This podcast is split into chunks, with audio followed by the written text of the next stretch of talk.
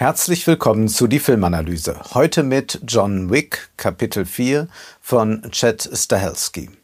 Auch wenn die John Wick-Reihe inzwischen zu einem Franchise ausgebaut wurde, kann und muss man auch den vierten Film als eigenständiges Kunstwerk betrachten, das seinesgleichen sucht. In der Filmanalyse zum dritten Teil der Reihe ging es um den Genuss von Gewalt im Kino. Das Gesagte trifft ebenso auf Kapitel 4 zu. Das Kino kann die Gewalt von der Gewalt reinigen und in ein ästhetisches Spiel verwandeln. Nun sehen wir ihn wieder, Keanu Reeves als John Wick. Und er trifft sehr bald auf Kane, der ihn jagen muss. Er hat den Auftrag der Hohen Kammer.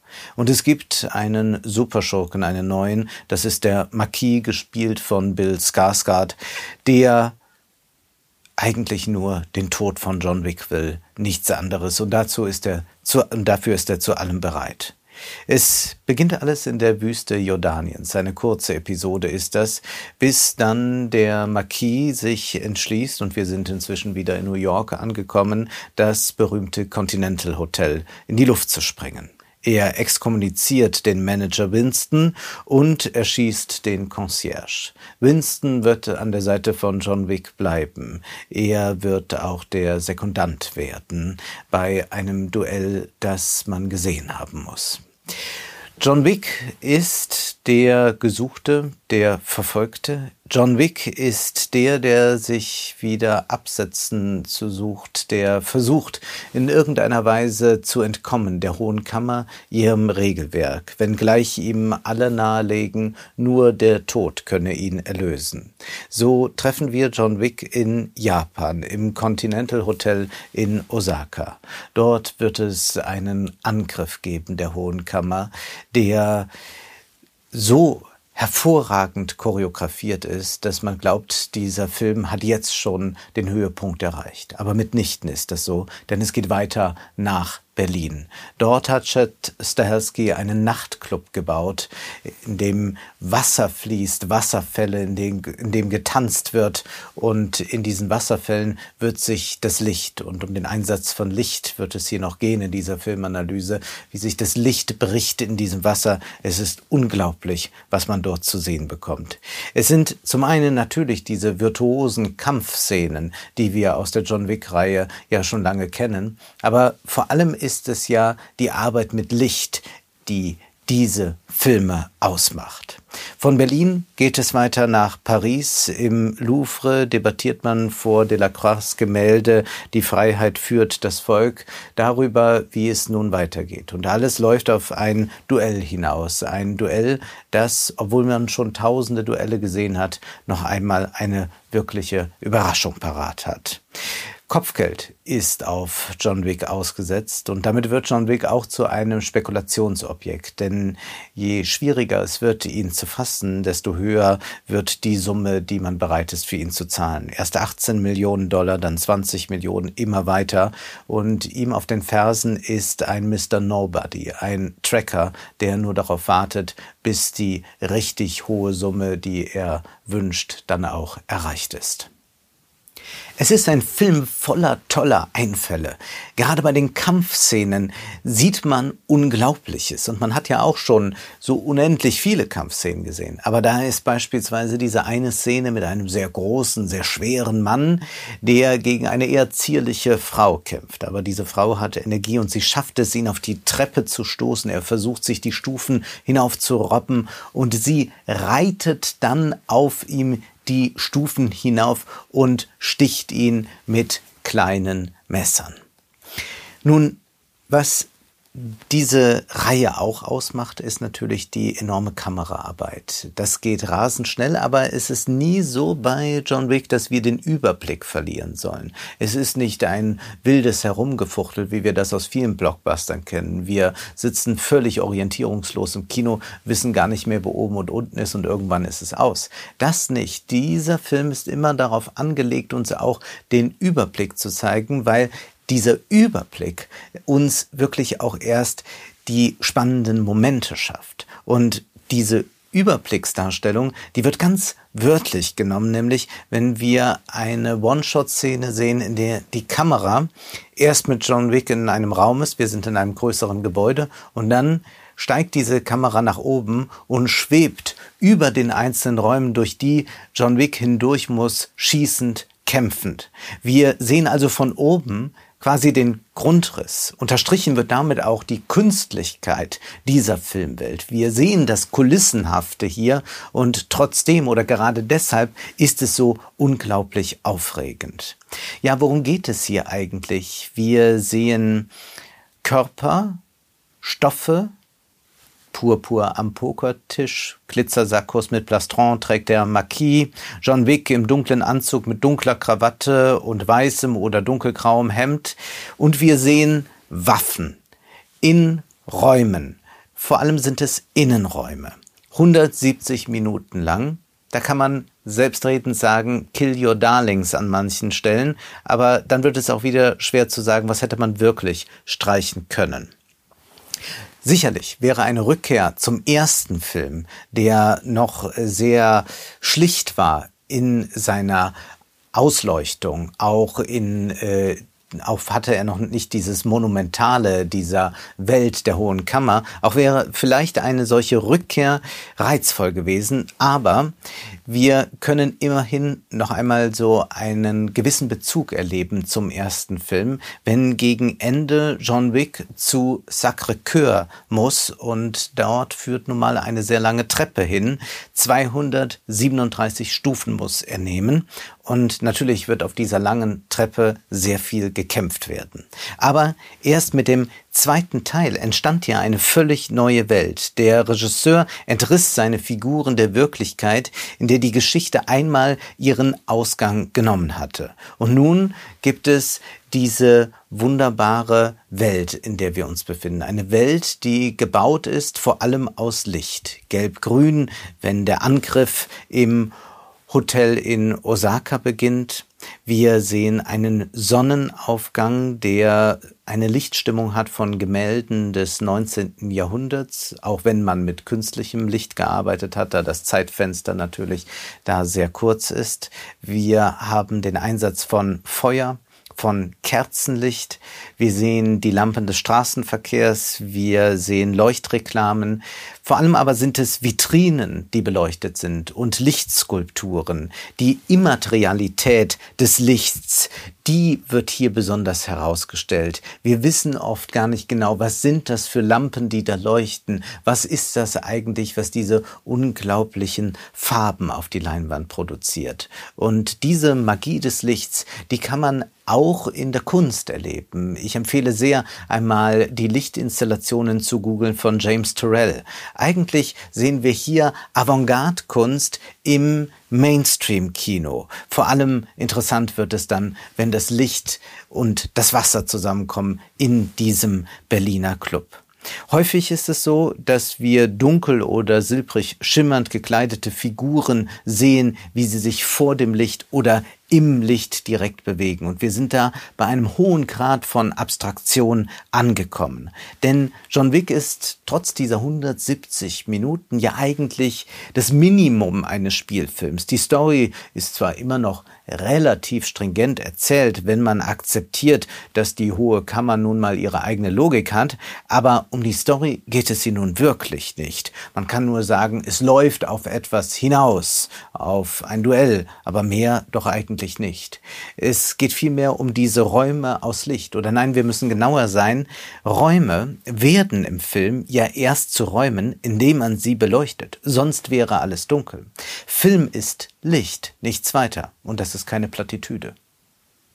Rot, Violett, Grün, Gelb, blau, grau, metallisch. Es leuchtet, es schimmert überall. Wir sehen Punkte, Linien, Schlieren aus Licht. Wir können es manchmal gar nicht genau verorten, was ist da, was da so strahlt. Oft natürlich Neon.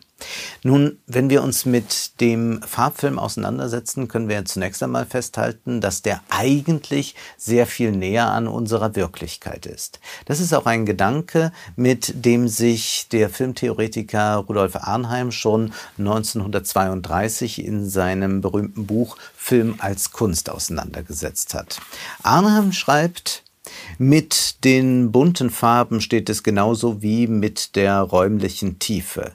Dass der Filmkünstler auf Schwarz und Weiß angewiesen ist, bringt ihn zu besonders eindeutigen und eindrucksvollen Effekten. Der Maler, der nicht wie das beim Farbfilm geschieht, seine Farben mechanisch aus der Natur holt, sondern sie mit seiner Palette neu schafft, hat die Möglichkeit, durch geeignete Auswahl der Farben, durch Verteilung der Farbflächen etc. so weit von der Naturähnlichkeit sich zu entfernen, als das für die Erzielung seines künstlerischen Vorhabens nötig ist. Die Farben des Farbfilms sind, soweit das heute zu beurteilen ist, im besten Fall naturähnlich. Wir sprechen hier vom Jahr 1932. Worum es hier Arnheim geht, ist zu sagen, wenn man versucht, die Wirklichkeit zu duplizieren, dann schafft man das natürlich mit einem Farbfilm, aber vielmehr müsste es doch darum gehen, zu stilisieren. Nun ist der Film inzwischen sehr viel weiter, was den technischen Fortschritt anbelangt und Stahelski zeigt uns jetzt aber, was man wirklich mit Farben machen kann, wie man auch hier Welten schaffen kann, die nichts mit der Wirklichkeit oder wenig mit der Wirklichkeit zu tun haben, wie das auch beim Schwarz-Weiß-Film der Fall ist. Anheim schreibt, liegt die Möglichkeit, mit Farbfilm Kunst zu machen, noch ganz im Unbestimmten, so ist das Schwarz-Weiß schon seit vielen Jahren ein selbstverständliches und höchst wirksames Kunstmittel. Denn die Reduzierung der Wirklichkeitsfarbwerte auf die Werte der eindimensionalen Graureihe liefert einen willkommenen Abstand zur Wirklichkeit und damit die Möglichkeit, durch Helligkeitswerte dekorative und gedankentiefe Bilder zu schaffen. Und genau das erleben wir jetzt mit Farbe, dank des technischen Fortschritts. Gedankentiefe Bilder und auch dekorative Bilder. Es ist ein Film, in dem nicht besonders viel gesprochen wird und wenn, dann wird nicht viel Bedeutendes gesagt. Und vor allem ist das äh, bei den Dialogen interessant zwischen Kane und John. Sie sagen eigentlich die ganze Zeit nur John, Kane, John, Kane. Und mehr braucht es auch gar nicht, denn hier werden wortlos Gedanken artikuliert, nämlich durch Licht. Das ist das Besondere. John Wick ist ein Avantgarde-Film. Das ist nicht vergleichbar mit den generischen Welten, die sich in Marvel-Filmen auftun. Zwar sind auch diese weit entfernt von einem Realismus, doch es fehlt die Abstraktion. Lichtkegel und leuchtende, beleuchtende Farbflächen strukturieren aber John Wick. Das Licht ist immateriell, die Lichtquelle nicht. Die Immaterialität des Lichts steht im Kontrast zu den Körpern, Stoffen und Waffen. Diese wiederum zersägen, absorbieren, reflektieren das Licht. Haben wir es mit menschlichen Subjekten dabei eigentlich zu tun? Der Marquis ist durch seine Machtfülle ja geschützt. Er bewegt sich ganz anders durch die Räume. Er braucht auch selten zu kämpfen. Er ist allzu menschlich insofern, als wir ihn sogar ein Stück Kuchen essen sehen. Für die anderen Figuren gilt das nicht. Die trinken oft nicht einmal. Nimmt man die Verletzung, die John und Kane erleiden, hinzu, scheint man es nicht mit menschlichen Subjekten zu tun zu haben. Natürlich haben wir es hier mit einem hohen Grad an Stilisierung, an Überhöhung zu tun. Niemand könnte diese Stürze und Schläge in echt überleben. Aber wir sollten es uns nicht zu einfach machen. Gewiss ist John Wick ein Spekulationsobjekt für den Tracker. Auf 40 Millionen könnte es vielleicht hochgehen. Die Welt ist hinter John Wick her. Da sind Telefonistinnen, die immer wieder die Kurse durchgeben. Wie teuer ist es jetzt? Wie viel kann man bekommen, wenn man John Wick tötet? Und dennoch, wir haben es hier schon mit Figuren zu tun, deren Subjektstatus aber ein prekärer ist. Wir sehen Räume aus Licht, die ohne Menschen auskommen können. Das ist das Interessante hier, dass wir es mit Räumen zu tun haben, in denen der Mensch eigentlich maximal geduldet ist. Die Entfremdung, die wir in so vielen Räumen auch erleben, gerade in den futuristisch designten, wird in John Wick zu einer totalen Welterfahrung. Trotz aller Coolness, es schaudert einen. John, Kane, Winston und die anderen sind Subjekte im wahrsten Sinne des Wortes, nämlich so wie Althusser das Subjekt begreift, dass nämlich durch die ideologischen Staatsapparate, das kann die Schule sein, die Kirche sein, hier ist es die Hohe Kammer, ein Unterworfenes als Subjekt ist. Die Anrufung des Subjekts, also die Polizei, die sagt, hey, Sie da, und man fühlt sich gemeint. Diese Anrufung des Subjekts sorgt dafür, dass wir uns immer schon als einer Institution unterworfen fühlen, also in gewisser Weise nicht frei sind. Und das ist ja das große Thema. Wird John Wick in irgendeiner Weise die Freiheit erlangen? Liegt die Freiheit wirklich nur im Tode. Und diese Anrufung findet durch die Hohe Kammer ja immer wieder statt. Da tritt jemand an die Rezeption, möchte den Manager sprechen. Da bekommt Kane eine Karte in die Hand, auf der steht, dass John Wick jetzt die Person ist, die er finden muss. Das Anrufen von Namen ist charakteristisch für die gesamte Reihe und besonders für das vierte Kapitel. Das Subjekt ist also immer ein Unterworfenes. Mehrmals wird betont, dass nur der Tod einen befreien kann. Der Tote, der Tote entgeht tatsächlich ja jeder Anrufung und auch der Anrufung der Hohen Kammer. Ohne eine Institution, ohne so etwas wie den Staat, die Hohe Kammer, was auch immer, ist man tatsächlich nur der Freund oder der liebende Ehemann, kurzum der Mensch. Das Kino erinnert, was droht verschützt zu gehen. Man ist eigentlich erst Mensch und dann Staatsbürger, Angestellter etc. So erübrigt sich fast die Frage, was hat John Wick mit uns zu tun? Wir sind auch fremd in Räumen, wir durchlaufen Schranken, werden angestrahlt von Leuchtreklamen, Touchscreens beleuchten unsere Gesichter, die Hohe Kammer steht für ein undurchschaubares Regelwerk. Aber haben wir je die AGBs gelesen? Es steht auch für eine Willkürherrschaft. Der Marquis entscheidet letztlich autoritär, wie wir das auch selbst in demokratischen Staaten immer wieder erleben. Also metaphorisch gesehen kann man sagen, ja, wir haben es bei der Hohen Kammer in gewisser Weise auch mit einer nationalstaatlichen Herrschaft zu tun und wir können an Friedrich Nietzsche denken und an das, was er Zarathustra in den Mund gelegt hat. Staat heißt das kälteste aller Ungeheuer. Und natürlich lässt sich bei der Hohen Kammer auch an die internationalen Konzernstrukturen denken. Irgendwelche Schiedsgerichte entscheiden im Interesse des Kapitals. Und dann sind da ja noch die unsichtbaren Gatekeeper, die wir verspüren beim Einchecken im Hotel bis zu Fragen der Staatsbürgerschaft. Nichts gibt einem eigentlich Halt. Die Hohe Kammer ist ein willkürlich böse herrschender Gott. Die Losungen, die in den Dialogen zu hören sind, sind Krückstöcke, die rasch zerbersten. Ja, da fallen immer mal wieder Sätze wie es gibt drei Arten von Männern und dann wird das ausgeführt, aber das führt nirgends hin.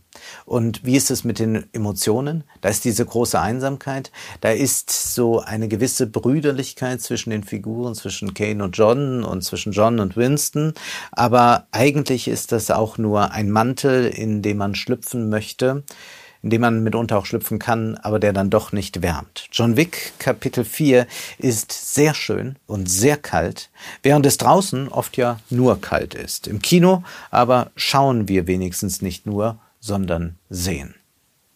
Das war die Filmanalyse mit Wolfgang M. Schmidt. Ihr könnt den Podcast finanziell unterstützen, entweder unter www.paypal.me-filmanalyse oder unter der in der Beschreibung angegebenen Bankverbindung. Vielen Dank.